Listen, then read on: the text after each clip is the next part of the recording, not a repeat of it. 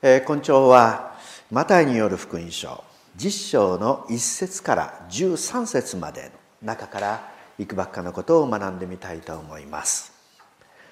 それでは早速マタイによる福音書10章の1節から4節お読みします。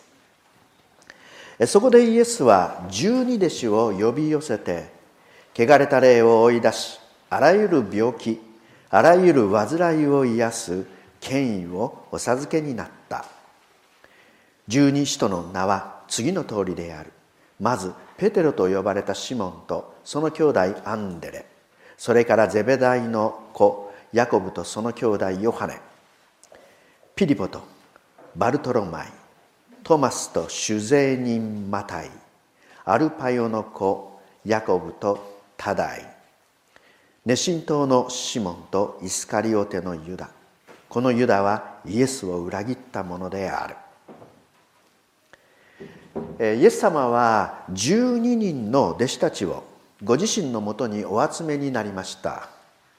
そしてイエス様と同じお働き同じ力同じ権威をお授けになります。なぜでしょうか？一人でも多くの人をお救いになるためです。複数の人々に権威を委ねることを権威分与と言います。この権威分与については次のような説明がよくなされます。それは金の卵を産むガチョウの例えです。金の卵を産むガチョウその卵をできるだけ増やしたい。どうしたらよいか。ガチョウに栄養をたくさんあげること。確かにそれも必要かもしれません。そうすれば卵の量が増加するかもしれないからです。しかしそれも限度があります。もっと良い方法はないだろうか。そうです。卵を孵化させ金の卵を産むガチョウを増やしてあげればよいのです。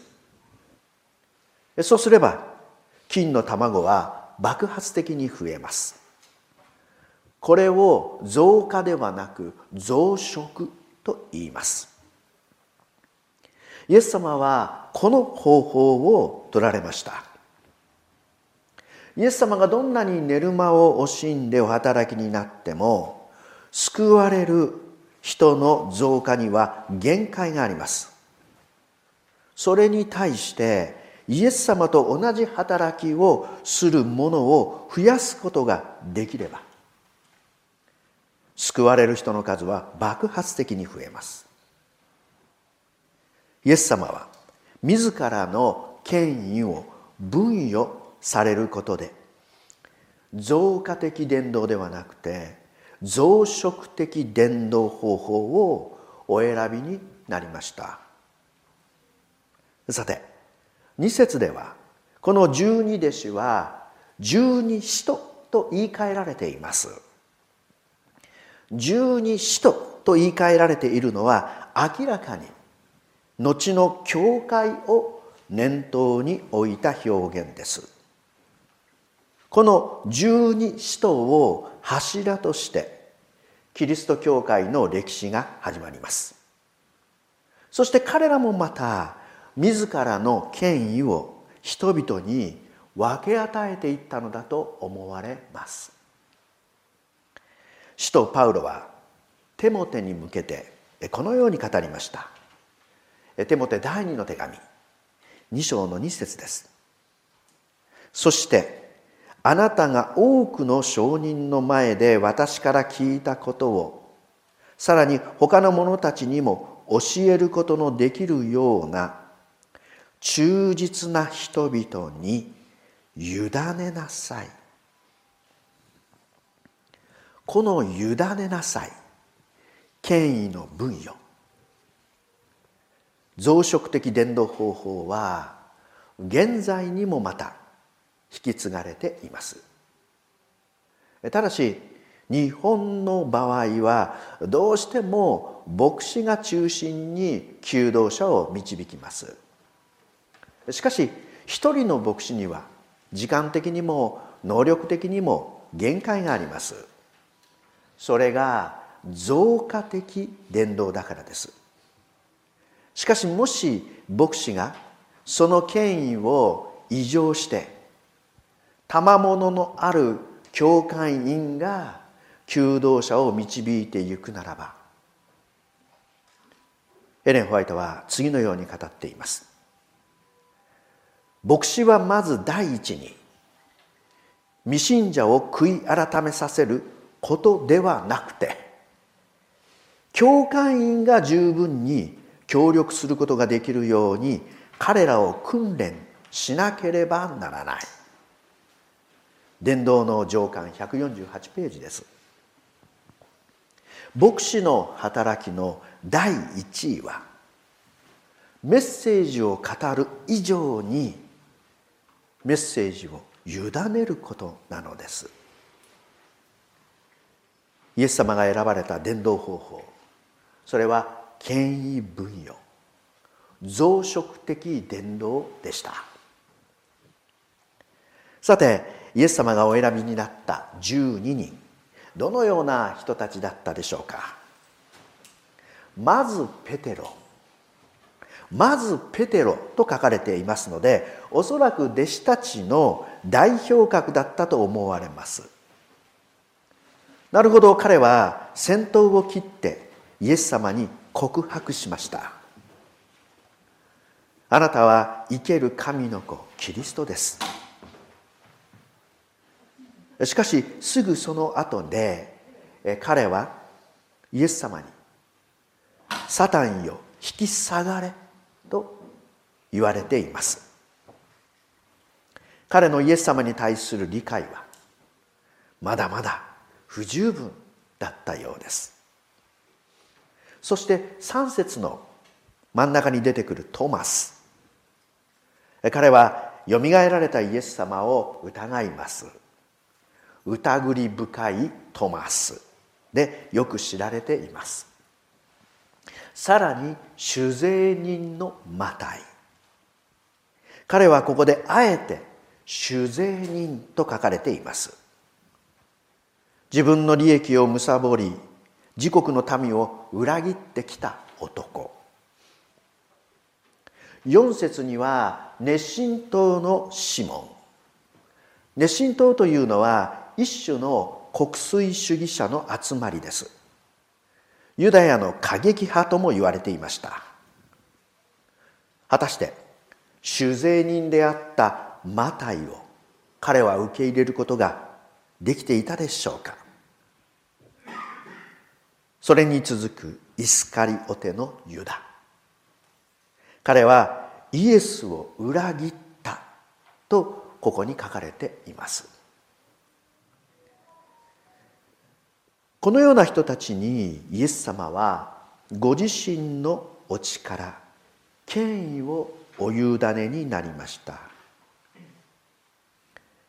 一体彼らにどれほどの資格があってのことだったのでしょうか。そのことについては後ほど改めて考えたいと思います。ではマタイによる福音書10章の5節6節。イエスはこの12人を使わすにあたり彼らに命じて言われた。違法人の道に行くな。またサマリア人の町に入るな。むしろイスラエルの家の失われた羊のところに行け。イエス様の福音はやがて全世界へと述べ伝えられて行きます。しかしここでは働きの範囲がイスラエルに限定されました。なぜでしょうか？エレン・ホワイトは各時代の希望の中間で次のように説明しています。もしその時違法人やサマリア人に福音を説いていたら彼らはユダヤ人に対する影響力を失ったであろう。彼らはパリサイ人の偏見を引き起こし論争に巻き込まれそのために働きの始めから落胆したであろう。使徒たちでさえ福音は全ての国々に伝えられるのだということをなかなか理解しなかった。この事実を彼らが自らつかむことができるまでは違法人のために働く準備ができていなかった。ユダヤ人の伝道のためそして弟子たち自身にその準備がまだできていなかったということです。そして弟子たちはそこでどのような働きをしたのでしょうか。それがマタイによる福音書実章の7節8節。言って天国が近づいたと述べ伝えよ。病人を癒し死人をよみがえらせ。来病人を清め悪霊を追い出せ。ただで受けたのだからただで与えるがよい。つまりこれはイエス様が今までなさってこられた事柄をそっくりそのまま行うようにされたということです。まるでイエス様の分身のようでした。弟子たちはその力その権威をただで受けました。賜物として恵みとしてイエス様から異常されたのです。先ほど見てきましたように弟子たちの中にその受け取る資格が備わっていたかといえば甚だ疑わしい。受ける資格のないところに与えられた権威と力。それはまさに恵みによる分与でした。ですから彼らもまたただで与えるのです。マタイによる福音書実章の9節実節。財布の中に金銀または銭を入れてゆくな。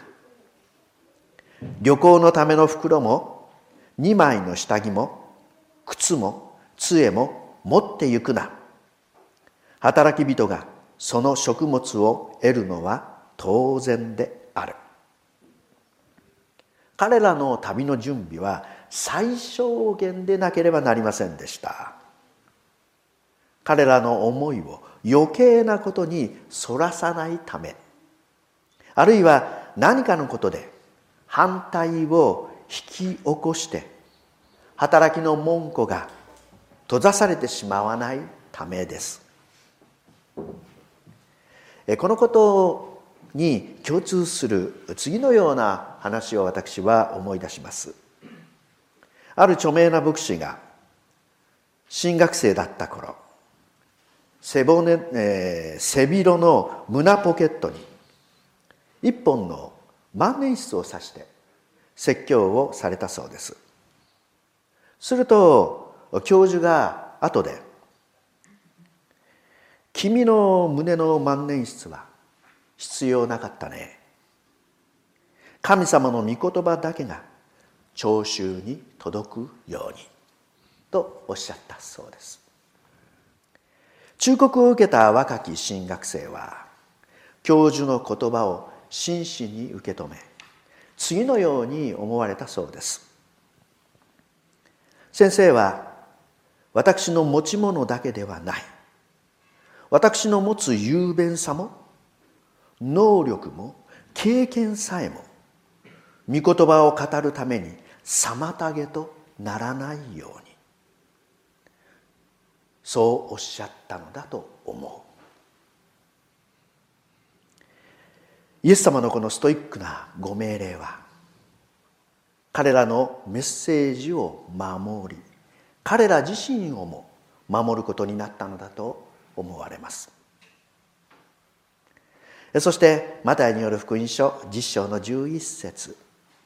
どの町どの村に入ってもその中で誰がふさわしい人か尋ね出して立ち去るまでその人のところにとどまっておれ。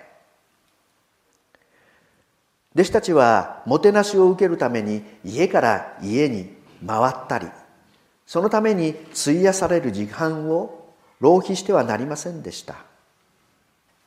その代わり彼らの行くところ必ず彼らを迎えるにふさわしい人がいました。ふさわしい人ギリシャ語では価値ある人それに値する人という意味です。そこで実章の12節。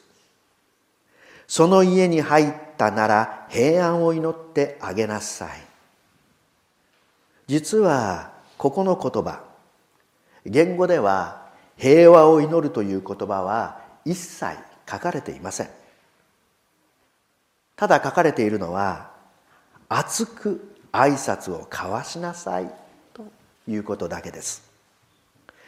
当時でしたらば強く抱擁する接吻を交わすという意味です。ただし彼らの挨拶には通常シャロームという言葉が交わされます。シャロームとは平和を意味しますので、まあ、このように日本語では訳されているのだと思います。いずれにしても弟子たちは丁寧に挨拶を交わしてその家にしばらくお世話になることになりました。そこを伝道の拠点とするのです。続いて実章の13節。もし平安を受けるにふさわしい家であればあなた方の祈る平安はその家にもその家に来るであろう。もしふさわしくなければその平安はあなた方に帰ってくるであろう。この説の言葉も言語を直訳するともう少し単純です。次のようになります。もしその家がふさわしければあなた方の平和はその家に来る。もしふさわしくなければその平和はあなた方に戻される。このようになります。もしその家が価値がありふさわしければあなたの持っている平和はその家に来る。ふさわしくなければその平和はあなた方に帰る。ここで考えたいことが2つあります。一つは弟子たちの平和とは一体何だったのだろうか。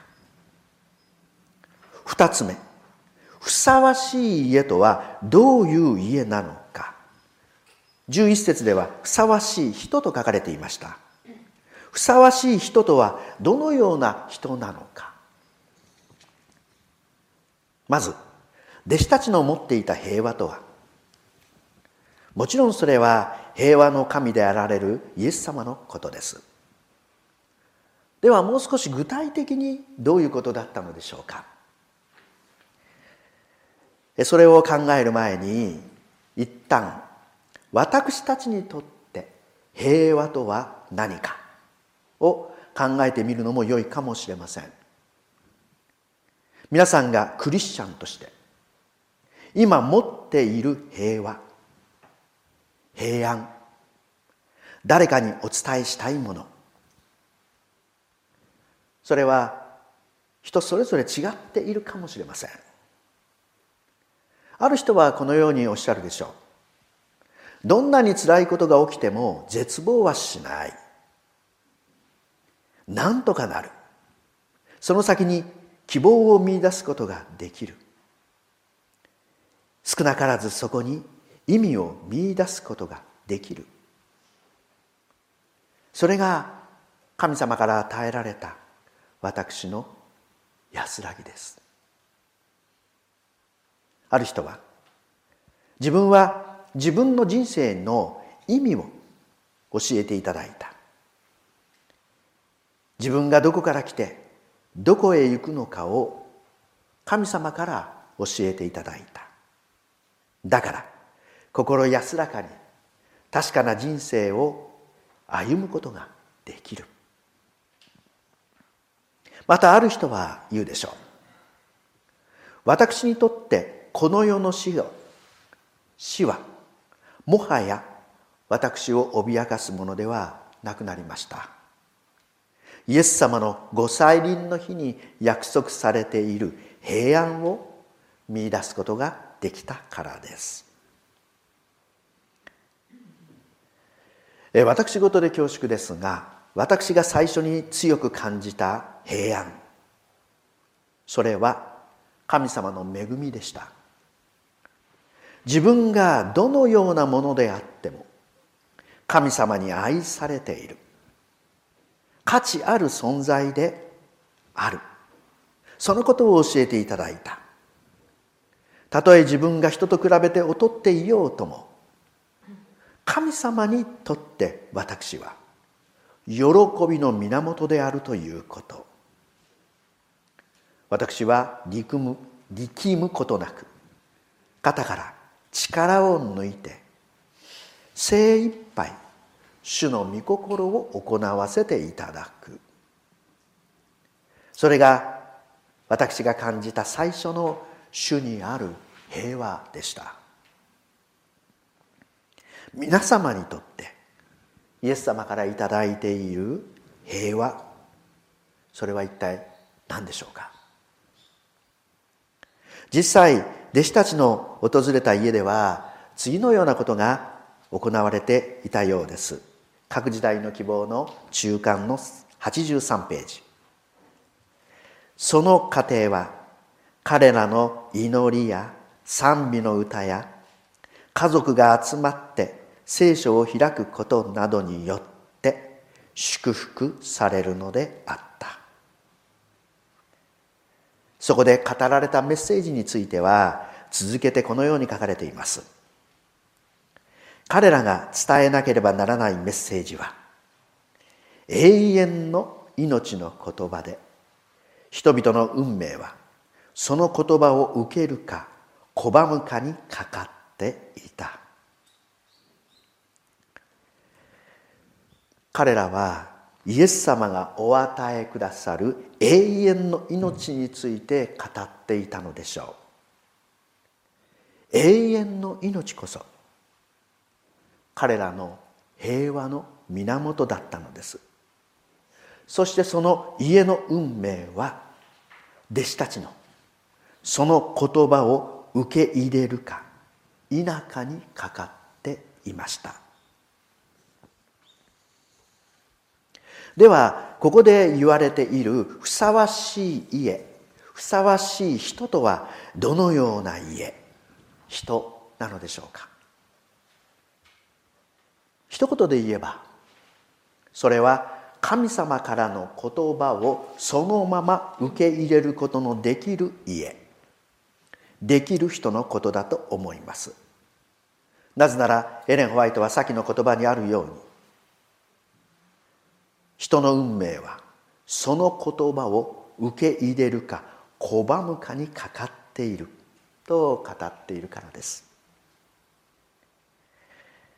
世の中には自分を変えたいと願う人はたくさんおられます。しかし変えようと思う人はそれほど多くはいません。以前どこかでお話ししました。ある中小企業の社長さんがセミナーで売り上げを伸ばす方法を伝授されました。すると受講者から次のような質問が上がりました。こんなに素晴らしい方法を全部お話しされては他の企業に真似されてあなたの企業の成績が下がってしまうのではないですか？すると社長さんは微笑みながら答えたそうです。皆さんは私がお話ししたことを一生懸命メモしておられました。しかしそれを実行に移される人はそういないものです。変えたいと願う人は多くいても変えようとする人は少ない。ましてやそれを受け入れ実行に移す人はまれなのです。ふさわしい家ふさわしい人とはまさにそれを受け入れ実行に移す人です。神様がお与えくださる永遠の命をそのまま受け取ることのできる人。それは自分の中に何か良いものがあるからではありません。もっと何かができるようになってからでもありません。神様からの言葉をそのまま受け取る人のことです。私たちは今日までマタイによる福音書を少しずつ学んできましたがその中でイエス様から祝福された人々は皆そのような人ばかりでした。そう考えていきますとふさわしい人価値ある人ふさわしい家価値ある家とはそもそも自分たちがそれにふさわしいとは思ってもみないような人たちだったのかもしれません。ただただ神様からの御言葉をそのまま受け入れることのできた人々。そのことを言っていたのではないでしょうか。実は弟子たち自身もそうでした。彼らは先にも見てまいりましたが決して完全な人たちではありません。彼らがイエス様と同じ言葉同じ力同じ権威が与えられるにふさわしいものであったのかと問われれば甚だ疑わしいところがあります。ですからその権威はどこまでも賜物として与えられました。イエス様がお与えくださるというのでそのままただでもらい受けたのです。弟子たちが何も持たずに歩いている。その姿はまさにそれを証ししていたのではないでしょうか。私たちは毎週聖書研究ガイドを通して学びを続けています。来週の学び第5課の木曜日では旧約聖書の預言者イザヤの飯について取り上げられています。預言者イザヤが改めて預言の飯に預かる箇所。旧約聖書イザヤ書6章の1節から8節が扱われていました。この箇所はまるで今日皆様と共に考えてまいりました。ふさわしい家ふさわしい人。そして弟子たちに与えられた権威分与を説明しているかのようなのです。今日の説教の最後少しだけそこを説明させていただきます。イザヤ書6章の一節。宇治屋王の死んだ年私は主が高く上げられた御蔵に座しその衣の裾が神殿に満ちているのを見た。その年ユダヤの王ウジヤが亡くなりました。ウジヤ王は最後にこそ越権行為をしてしまったものの生涯とても良い王でした。イザヤ自身おそらくウジヤを信頼していたことでしょう。そしてその分一般民衆や高官たちの悪事を見て許せないと思っていたに違いありません。ウジヤが死に。その代わりといってはなんですがイザヤは誠の王であられる神様ご自身の玉座を見ることになりました。その時のイザヤの反応。6章の5節。その時私は言った。災いなるから私は滅びるばかりだ。私は汚れた唇のもので汚れた唇の民の中に住むものであるのに私の目が万軍の主なる王を見たのだから。災いだ。私は滅ぼされる。特に汚れているのは自分の唇である。と言っています。彼は自分がこれから預言者として預言を行うことは絶対にできない。それには全くふさわしくないということに気づかされます。しかしそこに天使が飛んできて祭壇から燃え盛る炭を取ってイザヤの口に触れます。そして「見よこれがあなたの唇に唇に触れたのであなたの悪は除かれあなたの罪は許された」語ります。祭壇とはイエス様の十字架を意味していました。身代わりの償いによってイザヤの罪は許されその唇は清められるのです。人を清めるのは人の行いではありません。神様ご自身の行いによるのです。これが恵み。神様の賜物なのです。イザヤ6の8私はまた主の言われた声を聞いた。私は誰を使わそうか。誰が我々のために行くだろうか。その時私は言った。ここに私がおります。私をお使わしください。イザヤは神様の恵みを経験しました。主ご自身を見て自分が滅びなければならない汚れたもの特に預言者にとって致命的な唇が汚れたものであることに気づかされました。それでも神様が自分の唇を清めてくださった。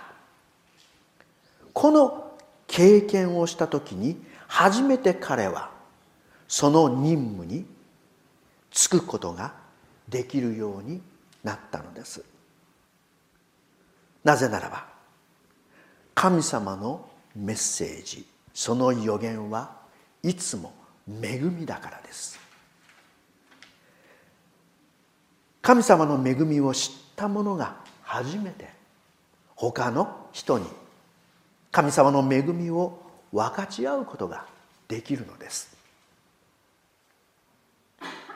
イザヤはここに私がおります。私をお使わしください。と言いました。ここに砕かれたイザヤがいます。もし彼がまだ自分に能力が残っていると思っていたならば、私は汚れたもの、資格も能力もありませんと言ったことでしょう。しかし今や彼は恵みによって召されていることを知りました。大事なのは自分ではありません。自分を召してくださる神様なのです。ですから彼は私をお使わしくださいということができました。私たちもまた多くの人々に先立って神様にこうして選ばれています。今日は新しい2人の方がバプテスマをお受けになりその召しに預かります。それは紛れもなく恵みによる賜物です。それだけにもしかしたら私たちは誰よりも価値のないものなのかもしれません。しかしそんな私たちを神様の平和が包んでくださいました。今そのことを確信と望みを抱いてキリストの平和をともども語り続けていきたいと思います。このメディアはオーディオバースの提供でお送りしました。オーディオバースでは福音を広めるためにお説教やセミナーなどの音声映像の無料配信を行っています。